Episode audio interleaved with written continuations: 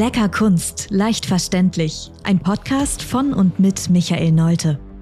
Der Künstler Mino bringt dir moderne Kunst und Street Art aus den urbanen Hochburgen unserer Zeit in dein Wohnzimmer.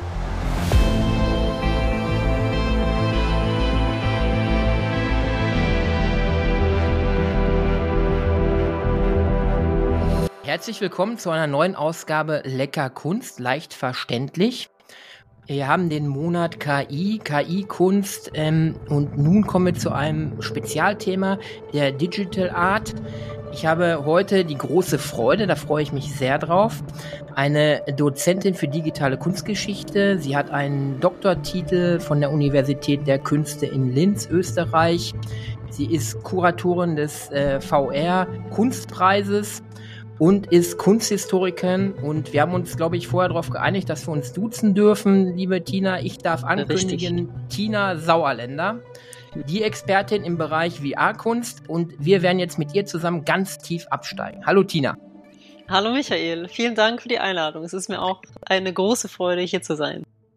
Ja, ich habe gerade von dir noch erfahren, wir haben vor, kurz vorher auch mal miteinander gesprochen. Du lebst ja zwischen München und Marseille, jetzt zählst du dich mhm. gerade in Marseille auf. Ähm, du bist absolute Expertin in diesem VR oder manche sagen VR-Kunst. Und ich will das Ganze mal so anteasern. Ähm, was ist der Unterschied zur analogen Kunst im Vergleich zur digitalen Kunst? Wir stellen uns mal vor, wir stehen in einem Museum, wir haben ein schönes Van Gogh-Gemälde, vielleicht mit Sonnenblumen, betrachten das, stehen davor, haben Eindrücke, sind vielleicht auch davon sehr ergriffen. Der eine oder andere verliert vielleicht auch eine Träne.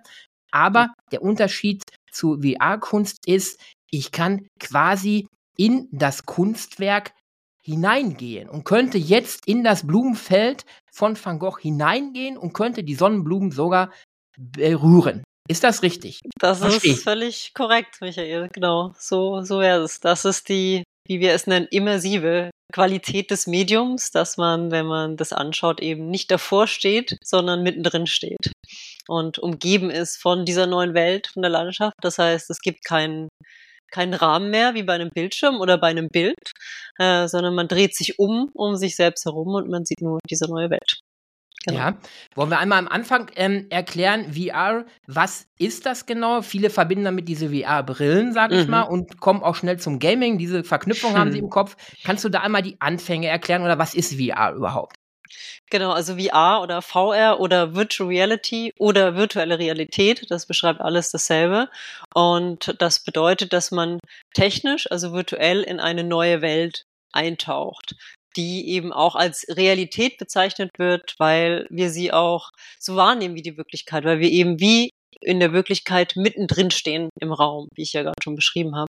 Und das macht dieses Medium aus. Und ähm, es ist nicht nur so, dass man sich nur umgucken kann, sondern man kann die Dinge dort auch anfassen, wie du auch gesagt hast. Die Sonnenblumen von Van Gogh könnte man anfassen ähm, mit, den, mit den Händen. Das wird dann übertragen ins Digitale oder mit Controllern. Und da sind wir eben beim Gaming, was sehr viele Leute mit äh, der virtuellen Realität eben verbinden. Und diese Controller sind eigentlich nichts anderes als unsere Hände in der virtuellen Welt. Das ist unsere Möglichkeit, dort ähm, ja Dinge zu steuern, Dinge anzufassen. Und ja, wir kennen natürlich diese Controller hauptsächlich. Also ich bin in den 90ern groß geworden, da gab es das Nintendo Entertainment System. Wir haben alle Computerspiele gespielt und ja, daher kennen wir alle Controller. Und jetzt lernen wir halt neu, dass die Controller nicht nur für virtuelle Welten in Videospielen da sind, sondern man mit dieser Technologie ganz verschiedene virtuelle Welten betreten kann. Äh, in ja. ganz verschiedenen Bereichen. Eine davon ist Kunst. Da habe ich eine kleine Zwischenfrage, um für das Verständnis zu werben jetzt für äh, VR oder VR-Kunst. Was ist der große Unterschied zwischen Gaming jetzt? Ich habe so eine äh, VR-Brille auf und ich habe eine VR-Brille auf und bin vielleicht auf einer Ausstellung, die du kuratiert hast und gehe in eine Kunstinstallation, eine digitale Kunstinstallation rein. Wo siehst du da die Unterschiede? Also, äh, wenn man ein Spiel spielt, dann geht es ja oft darum, dass man Punkte sammelt oder Münzen oder in verschiedene Level aufsteigt und irgendwann gegen den Endgegner kämpft. Und das sind Dinge speziell ja aus der Gaming-Welt und die kommen in der Kunstwelt eigentlich eher selten vor. Die Welten ähm, sind anders entworfen. Da gibt's keine Endgegner und auch keine Punkte, die man sammelt, sondern ähm, man guckt sich um, man fässt Dinge an, man, man erkundet die Welt. Und eigentlich machen die VR-KünstlerInnen nichts anderes als ein Maler oder eine Malerin auch. Sie, sie reflektieren die Welt, in die wir leben, mit den Mitteln und ähm, zeigen uns ihre Sicht auf die Welt. Wir können sie erkunden und vielleicht für uns äh, da was Neues auch für uns rausziehen oder die Welt anders oder besser verstehen. Ja, als Künstler würde ich mir jetzt gerade vorstellen, habe ich ja damit ein unheimliches Medium an der Hand. Ich kann ja Utopia-mäßig mir eine Welt basteln, wo Raum, Zeit, ähm, andere Gesetzmäßigkeiten nicht mehr gelten und ich kann das wie ein Experiment, wie ein Versuchslabor ja anordnen und mich da reinfallen lassen oder die Besucher da reinfallen lassen. Habe ich das so richtig verstanden? Das ist völlig korrekt, genau. Ja, ja Utopien sind auch ein gutes Stichwort, darum geht's ja in unserer Ausstellung Unleashed Utopias. Und es ist, wie du sagst, die Künstler haben, wie ein Maler eine weiße Leinwand vor sich hat, haben die Künstler in einen weißen virtuellen Raum vor sich, den sie natürlich neu bespielen können und ähm, die Welt neu entwerfen können. Ähm, und das machen sie oft oder auch die KünstlerInnen unserer Ausstellung, äh, indem sie auch Dinge thematisieren, die unser Leben angehen, in denen wir jetzt leben, gesellschaftliche Normen, gesellschaftliche Werte und dann natürlich diesen leeren weißen Raum nutzen, um sie vielleicht anders darzustellen, anders zu durchdenken. Und das Tolle ist, dass dann wir als Betrachtende genau in diesem Raum auch stehen können und das genauso wahrnehmen können. Ja, das hört sich sehr, sehr spannend an. Das hört sich nach Mitmachkunst eigentlich an, wo ich ja wirklich absteige in dieses Kunstwerk. Kannst du einmal zurückgehen, wenn man das jetzt hört? Wir beschäftigen uns alle gerade mit ChatGPT. Das war die Folge mhm. davor, die wir mit Dr. Yasemin Yazan gebracht haben. KI ist ein ganz großes Thema, nicht nur in der Kunst, in der Gesellschaft jetzt. Ähm, kannst du noch mal erklären, wann ist denn die Entstehung dieser VR- oder VR-Kunst gewesen? Man stellt sich das vor, als ob das jetzt vor zwei, drei Jahren erst erfunden wurde, aber das ist es ja nicht. Nee, das ist schon ein bisschen älter. Ähm, das war Ende der 80er Jahre, als die VR-Kunst erfunden wurde. Also das Medium VR gibt es natürlich schon länger. Das gibt es schon seit den 50er Jahren. Da hat man schon äh, daran geforscht. Das war natürlich alles wahnsinnig teuer und in Laboren von Universitäten oder großen Firmen zu finden. Also ganz sicher nicht für alle Menschen zu kaufen. Und in den 80er Jahren gab es eine neue Form der Technologie, eine Weiterentwicklung, die so immer noch teuer war, aber ein bisschen zugänglicher. Die hieß, da hieß das äh, VR, die VR-Brille hieß auch iPhone, aber anders geschrieben wie das englische Auge, i. Mhm. Und äh, mit dem Headset haben damals viele Künstlerinnen und Künstler angefangen zu arbeiten, weil dieser VR-Pionier Jaron Lanier äh, war eben auch begeistert von der Kunst und er wollte, dass die KünstlerInnen auch die Möglichkeit haben, mit dieser teuren Technik ähm, zu arbeiten. Und so hat er die auch vielen damals zur Verfügung gestellt. Ja. Kannst du mal so Beispiele geben von besonderen Arbeiten, die da damals entstanden sind oder die es auch heute gibt? Ähm, war das mehr in Amerika, in Kanada oder Europa? Wo fing das Ganze so an? Äh, also in Kanada, also in Kanada und den USA fing das an. Kanada ist ein Land, das sehr, sehr stark auf VR setzt, schon seit den 80er Jahren, auch bis heute. Die sind sehr viel weiter als wir in Europa und auch in Deutschland. Aber es waren auch deutsche Künstlerinnen und Künstler dabei, zum Beispiel das Duo Monika Fleischmann und Wolfgang Strauß. Und die haben mit ihrer Arbeit Home of the Brain, also das Zuhause des Hirns, Gehirns, eine der wegweisenden und ersten VR-Kunstarbeiten überhaupt geschaffen damals, Anfang der, ja, Ende der 80er, Anfang der 90er.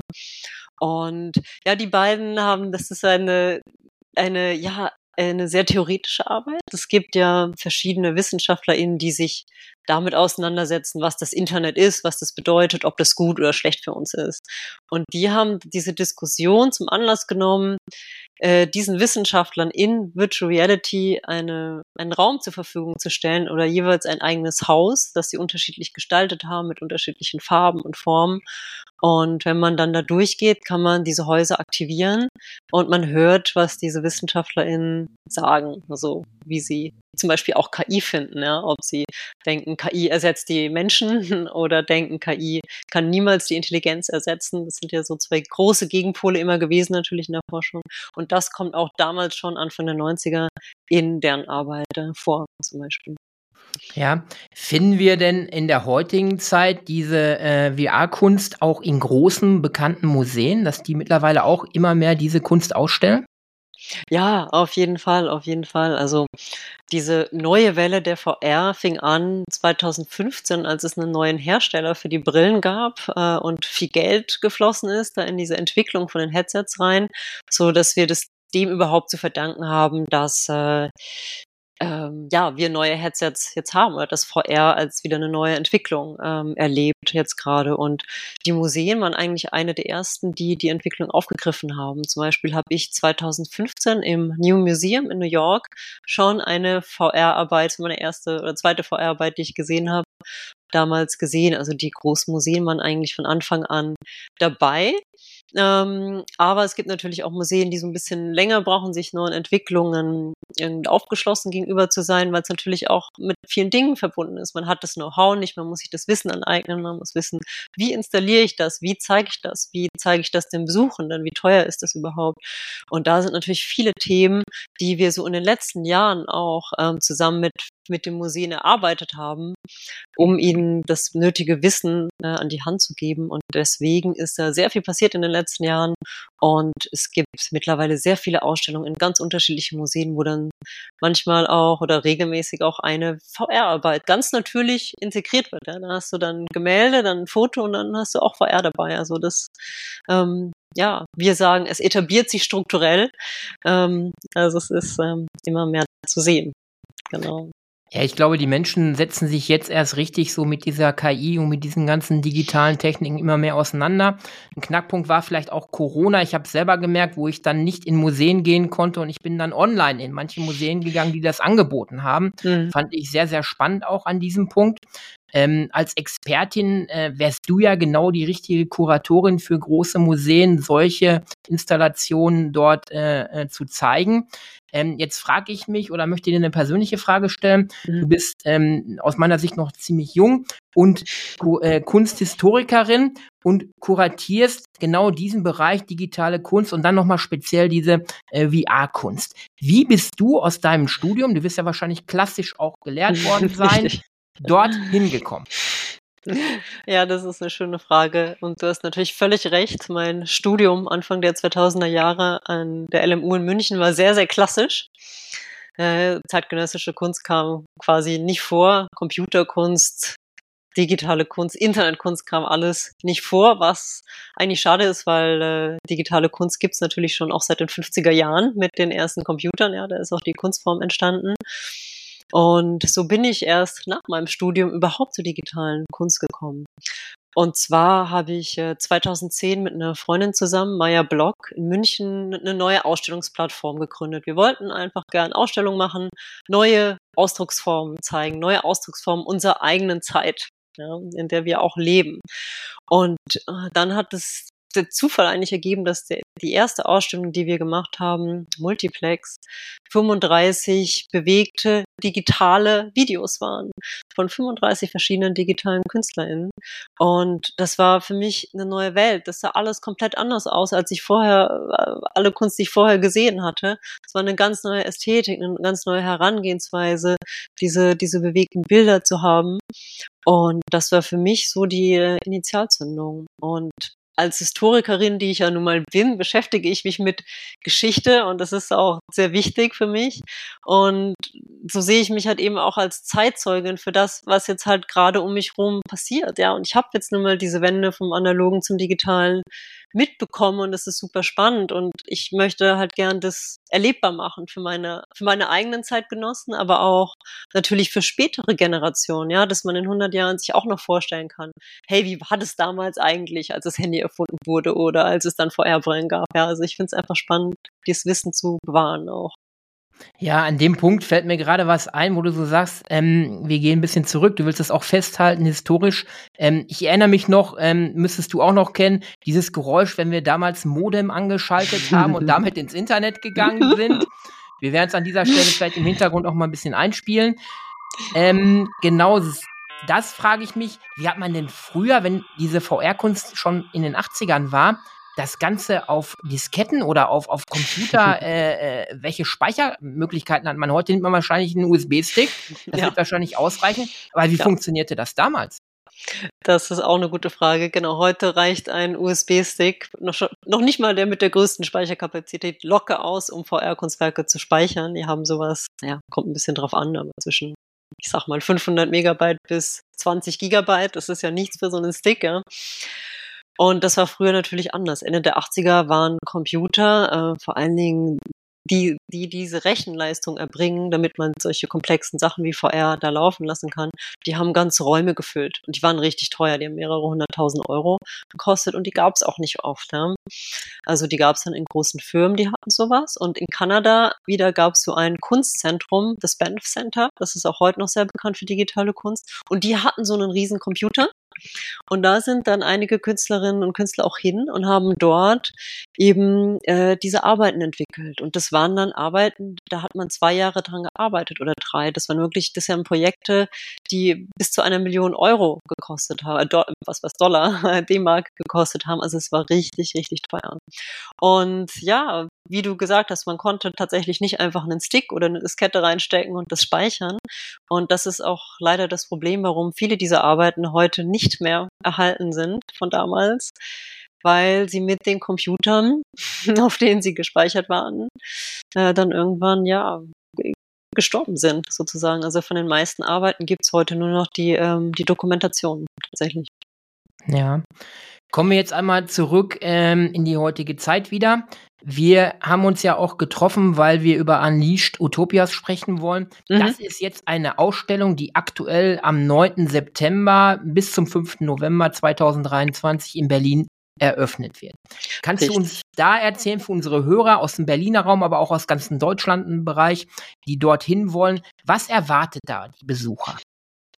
Ja, also in der Ausstellung Unleashed Utopias erwartet die Besuchernden eine sehr immersive und intensive Ausstellung. Wir haben fünf verschiedene Künstlerinnen und Künstler, die alle mit Virtual Reality arbeiten, aber auch mit Augmented Reality und die alle auch große ortsspezifische Rauminstallationen bauen. Also man kommt in den Ausstellungsraum rein und sieht ganz, ganz, ganz viel. Man sieht äh, Wallpaper, man sieht ganz verschiedene Arbeiten. Also es sind wirklich immersive Räume, die einen wirklich umgeben, ähm, äh, in die man dann eintaucht. Und äh, dann hat man natürlich die Möglichkeit, die einzelnen Arbeiten anzuschauen, Installationen, die Virtual Reality arbeiten. Natürlich bekommt man Headsets aufgezogen und kann dann durch, durchlaufen und durchwandern und sich die Arbeiten erschließen. Und was alle gemeinsam haben, ist, dass sie sich eben mit dem Thema Utopie beschäftigen, wie wir es ja auch schon äh, gesagt haben. Und Utopie ist eigentlich die Vorstellung von einer besseren Gesellschaft. Es ist auch immer so eine Art kritische Reflexion, eine, eine, Auseinandersetzung mit unserer Welt, in der wir jetzt gerade leben, ne? Und wo wir uns fragen, oh, die Welt, in der wir uns jetzt gerade, in der wir uns jetzt gerade, in, in der wir jetzt gerade leben, ist es eigentlich die Welt, in der wir leben möchten? Und als Künstler oder Künstlerin ist man natürlich völlig frei von allen Normen, Werten, moralischen Implikationen, sich neue Dinge ähm, zu überlegen. Und dann gibt es zum Beispiel eine Arbeit von Anand Fries, äh, in der sie spekuliert oder sich vorstellt, dass alle Körper, alle menschlichen Körper schwanger werden können. Also nicht nur die Körper der Frauen, ja, sondern alle, ja. Und was das dann auch bedeutet für die Menschen, ja. Wie, wie schön wäre das? Vielleicht, wenn, vielleicht würde ein Mann ja auch gerne mal schwanger sein und wissen, wie sich das anfühlt, ja. Und ähm, es würde natürlich auch viel gleichberechtigter zugehen, wenn man sich vielleicht auch die Arbeit teilen könnte bei einer Schwangerschaft. Und das sind ja so Ideen, die dann natürlich ähm, überlegt werden. Oder auch KI ist auch ein großes Thema, ja. Die KünstlerInnen in der Ausstellung überlegen natürlich, wie kann man denn künstliche Intelligenz eigentlich anders einsetzen, als es zum Beispiel Konzerne wie Facebook tun oder so, ja. Wie, was kann denn KI noch? Ähm, und da setzt zum Beispiel der Künstler Mohsen Hasrati ähm, KI ein, um Weissagungen zu treffen. Also er programmiert seine eigene KI im Grunde und ähm, versucht dabei aber immer, sich selber oder seinen eigenen Einfluss so weit wie möglich rauszuhalten. Ne? Also wir haben ja bei KI zum Beispiel das große Problem, dass es immer unter menschlichem Einfluss steht, ja, dass die, die Bilderkennung nur so gut ist wie die Daten, die wir füttern. Ähm, und die basieren ja auf, auf unserer eigenen Kultur. Deswegen erkennen ja KI-Systeme zum Beispiel auch schwarze Gesichter schlechter als weiße Gesichter, ja. Und ähm, da ist dann jemand wie Maus natürlich daran zu überlegen, wie kann ich denn KI arbeiten lassen, ohne äh, selber so viel Einfluss darauf zu nehmen. Ja, wir, wir nennen nochmal den äh, Termin von Unleashed Utopias. Also eine ganz tolle Ausstellung, stelle ich mir das vor. Ich selber werde jetzt im Oktober in München ausstellen und muss noch Werke entstehen lassen. Da wird auch das Thema KI bei mir eine Rolle spielen. Aber ich mache noch analoge Werke, physische Werke. Ähm, die Ausstellung Unleashed Utopia in Berlin, wir nennen auch den, ist am Haus am Lützowplatz, glaube ich, ne? Mhm. Ähm, vom 9. September bis zum 5. November. Ähm, aber du kannst vielleicht noch ein Wort verlieren. Es wird ja äh, ähm, die Digital Art Lab beziehungsweise das Berlin Art Week Wochenende geben. Und was ist da geplant? Die geht vom 13. bis 17. September nochmal. Ja, richtig. Wir haben also eigentlich eine komplette Woche vom 8. September bis 17. September haben wir volles Programm im Haus am Lützowplatz. Am 8. September eröffnet Unleash Utopias. Also auch die Eröffnung abends ist öffentlich. Jeder kann auch gerne zur Eröffnung kommen. Und dasselbe gilt dann auch für die Eröffnung von dem Digital Art Lab am 13 um 18 Uhr und auch die große Preisverleihung Unleashed Utopias ist ja die Ausstellung vom VR Kunstpreis der DKB in Kooperation mit CAA Berlin. Das heißt, wir werden drei PreisträgerInnen küren am 15. am Freitag. Ähm, und auch dieser Event ist öffentlich. Ja, ja und das äh, Digital Art Lab, das kuratiert wird von Peggy Schönegge, äh, macht digitale Kunst noch viel, viel zugänglicher mit Workshops, mit Talks, mit äh, verschiedenen ja, äh, Möglichkeiten auch selber programmieren zu lernen, zum Beispiel. Also ideal für den Besucher, sich dieser digitalen Art und dieser VR-Kunst oder VR-Kunst zu nähern, sag ich mal. Auf ja. lockere Art, um da einen Einstieg zu finden, zu Richtig. sagen, ich kenne die analoge Kunst, ich kenne Museen, aber was ist das für eine Art Kunst? Als Kunstpodcast sind wir frei gehalten hier und wir wollen ja verschiedene Richtungen von Kunst auch hier vorstellen. Deshalb finde ich gerade in Verbundenheit mit KI und alles, was da auf uns zukommt, gerade diese Kunst, VR-Kunst, sehr, sehr spannend, digitale Kunst. Ähm, ja, du hast schon einzelne Künstler auch vorgestellt, wie Mosen. Das fand ich auch sehr interessant in dieser Beschreibung. Kommen wir nochmal dazu. Was genau ist der, äh, macht jetzt die Möglichkeit für einen Künstler aus oder für einen Betrachter bei der VR-Kunst? Was ist das Besondere nochmal, wenn ich jetzt als Betrachter da einsteige? Ja, vielleicht fangen wir mal bei den KünstlerInnen an und gehen dann zu den BetrachterInnen. Für die KünstlerInnen ist das Besondere, dass man natürlich einen leeren Raum hat, aber auch, dass man alle möglichen Mittel in diesem Raum einsetzen kann. Das Digitale hat ja die Möglichkeit, auch malerisch zu sein. Also man kann ja im virtuellen Raum auch malen, ja. Ähm, oder man kann Fotos einfügen, die dann kollagieren, damit weiterarbeiten. Also man verbindet traditionelle Medien mit äh, digitalen Medien. Und all das kann man eben in der Ausstellung auch, äh, auch sehen und erfahren. Lauren Moffat zum Beispiel überträgt ihre Gemälde in das Virtuelle und gestaltet sie dann anders. Also es hat wirklich sehr viel mit allen möglichen Medien zu tun. Und das ist die große, tolle Möglichkeit für die KünstlerInnen, damit zu arbeiten und das alles miteinander zu verbinden. Und dann eben auch für, für die Besuchenden, all das miteinander in Verbindung zu sehen und sich zu überlegen, oh wow, Malerei kann auch so aussehen, wenn ich das im virtuellen Raum wahrnehme, statt im, im physischen Raum. Und ähm, ich glaube, das ist auch das Spannende, dass sich so viele Dinge miteinander verbinden. Auch die Rauminstallation, die Augmented Reality Sachen, die Virtual Reality arbeiten. Es ist so ein großer, immersiver Kosmos. Ja, ich habe jetzt noch mal eine Frage aus der äh, Sichtweise des Besuchers oder der desjenigen, der sich dieser VR-Kunst nähern möchte. Ist es daran gebunden, dass ich Plätze, Orte, Ausstellungen aufsuche oder kann ich auch sagen, von zu Hause aus äh, nähere ich mich dieser VR-Kunst, wie auch immer das aussehen wird, und mache das von zu Hause. Ja, das ist auch äh, eine gute Frage, weil das Tolle an VR ist ja, dass man mit dem, wenn man erstmal ein Headset hat und die Controller zu Hause hat, dann kann man damit alles Mögliche machen. Gaming, Kunst, Fern Entertainment, Fernsehen, alles Mögliche, ja. Und Kunst ist eben ein Teil davon. Das heißt, VR ist eben ein Medium, was die Kunst ins Wohnzimmer bringt ähm, und ja, wieder nach Hause holt. Und das ist das Schöne. Und bei uns, bei unserer Ausstellung ist es so, dass wir zusammenarbeiten mit Radiance VR. Das ist eine Plattform für VR-Kunst, die ich auch mitbegründet habe.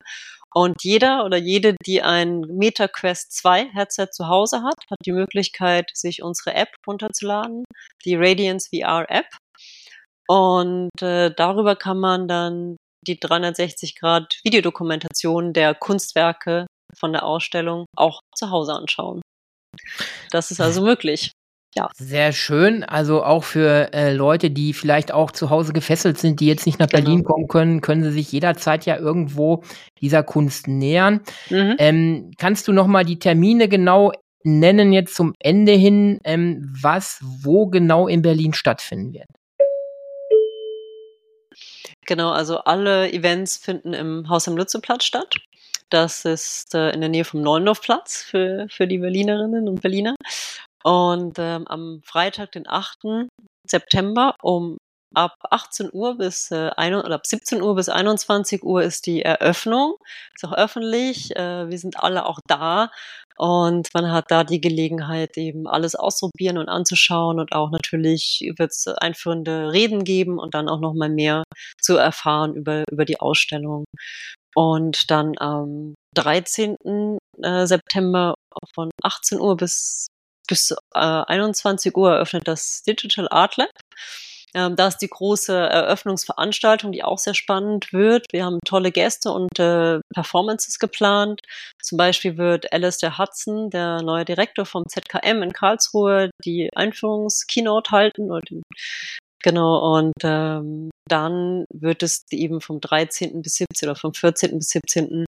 jeden Tag Programm geben. Es ist fast wie ein VR digitales Kunstfestival. Wir haben Panel Talks, wir haben die KünstlerInnen unterrichten Kurse kostenlos, wo man das Programmieren von AR lernen kann.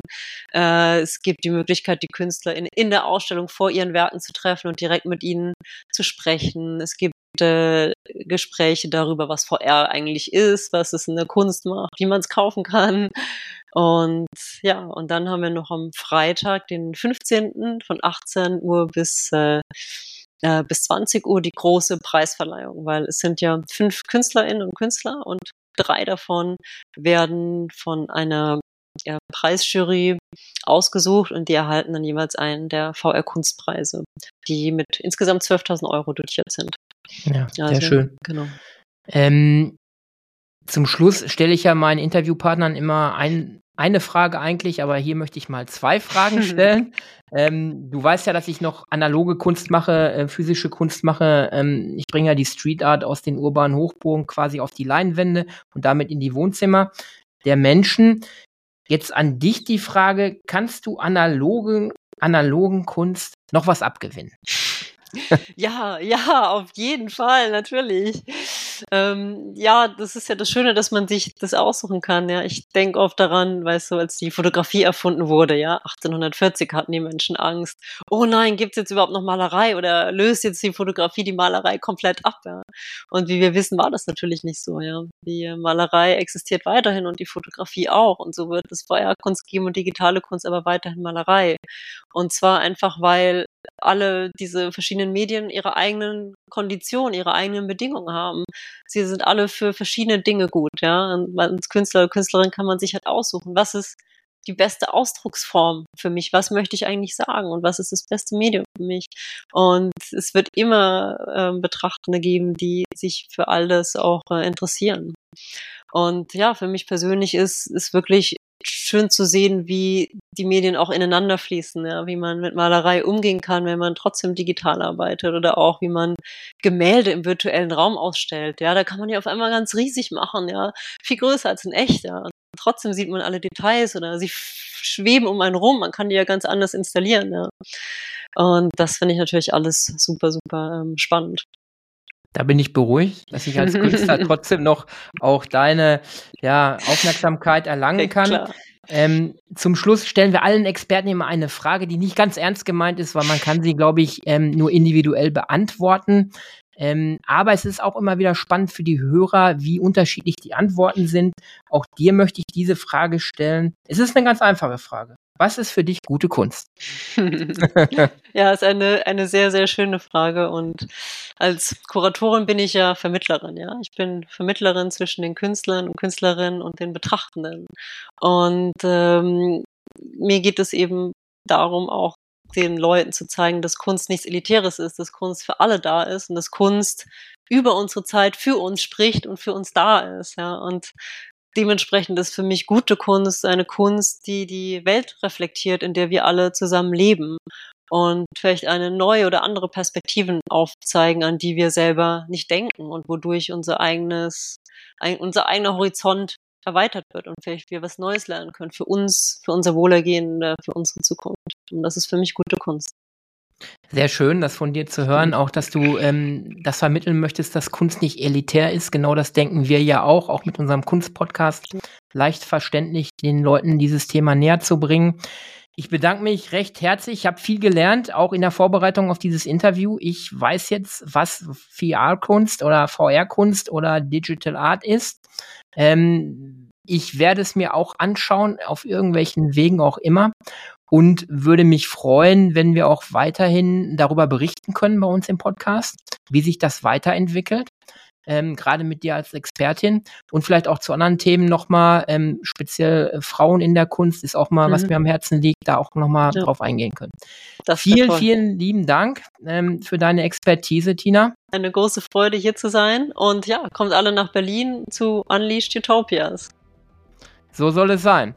ja, ich bedanke mich bei den Hörern, dass ihr uns auch für diese Folge äh, eingeschaltet habt und bis zum Schluss dabei gewesen seid. Schaltet dann wieder ein, wenn die nächste Folge kommt und äh, alles Gute. Bis dahin, euer Mino. Das war Lecker Kunst, leicht verständlich. Ein Podcast von und mit Mino. Wir feiern unsere 50. Folge. Also hör doch gern noch rein in die vergangenen Folgen von Lecker Kunst, leicht verständlich.